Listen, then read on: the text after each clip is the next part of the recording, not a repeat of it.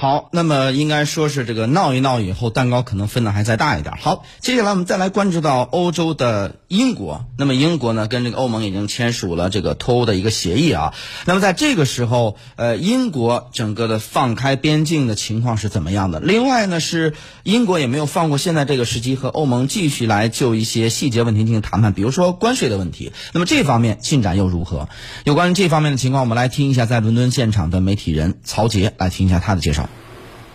应该说，英国在找机会。那说到边境开放呢，是两方面来看。那如果说是现在来考虑怎么样重振旅游业呢？其实英国眼下在做的事情是在尝试同一些国家来打开一个所谓的空中走廊、空中桥梁。那这些国家包括德国、呃希腊、还有澳大利亚、还有新西兰。那这些国家呢？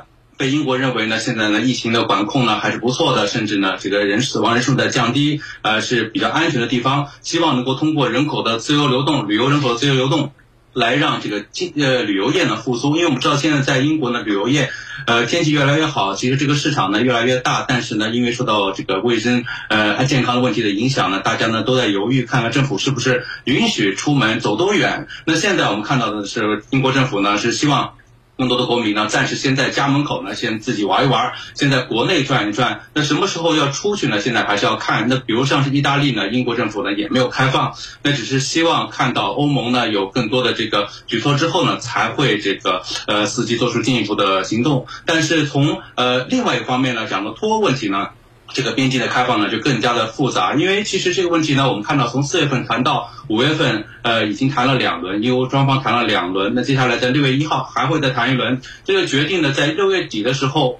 英国和欧盟是不是达成一个承诺呢？就是英国要不要推迟这个脱欧的期限？那目前来看呢，这个推欧推迟欧呃脱欧期限的呃不是这个英国政府对安于政府的首选，所以呢，现在呢陷入了一个很大的僵局。正如我们之前所说的，英国呢已经开出了对在关税问题上呢，呃面向多数的产业推出零关税，面向全球市场，它来招工招标。所以呢，对于英国来说呢，外界认为呢很有可能是走向一个呃硬脱欧的这个方向，但是呢。这是不是英国向欧盟方面的施压呢？现在也很难说。但如果说英国在接下来呢，在这个问题上呢僵持的太久的话呢，也会陷入一个这个死局。因为呢，现在呢，英呃还是说到疫情呢，疫情的这个问题呢还是没有解决。那死亡人数呢，全球排到第五。但是经济的问题呢，呃，英国的政府已经说呢，已经面临着严重的衰退。那接下来很多的产业，甚至是旅游业，我们看到在伦敦，就算是在伦敦呢，包括这个。莎士比亚、环球剧院这样的地方啊，热门旅游景点现在都面临着破产倒闭，所以需要多少产业需要英国来寻求这个商机来开拓市场呢？应该说是到处都是这个英国想寻找的突破口。但是呢，摆在英国面前的最大的一个问题呢，还是谈判，同欧盟的谈判。如果在六月份谈判没有进展的话呢，那英国就需要找更多的办法，从欧盟国的市场找更多的机会。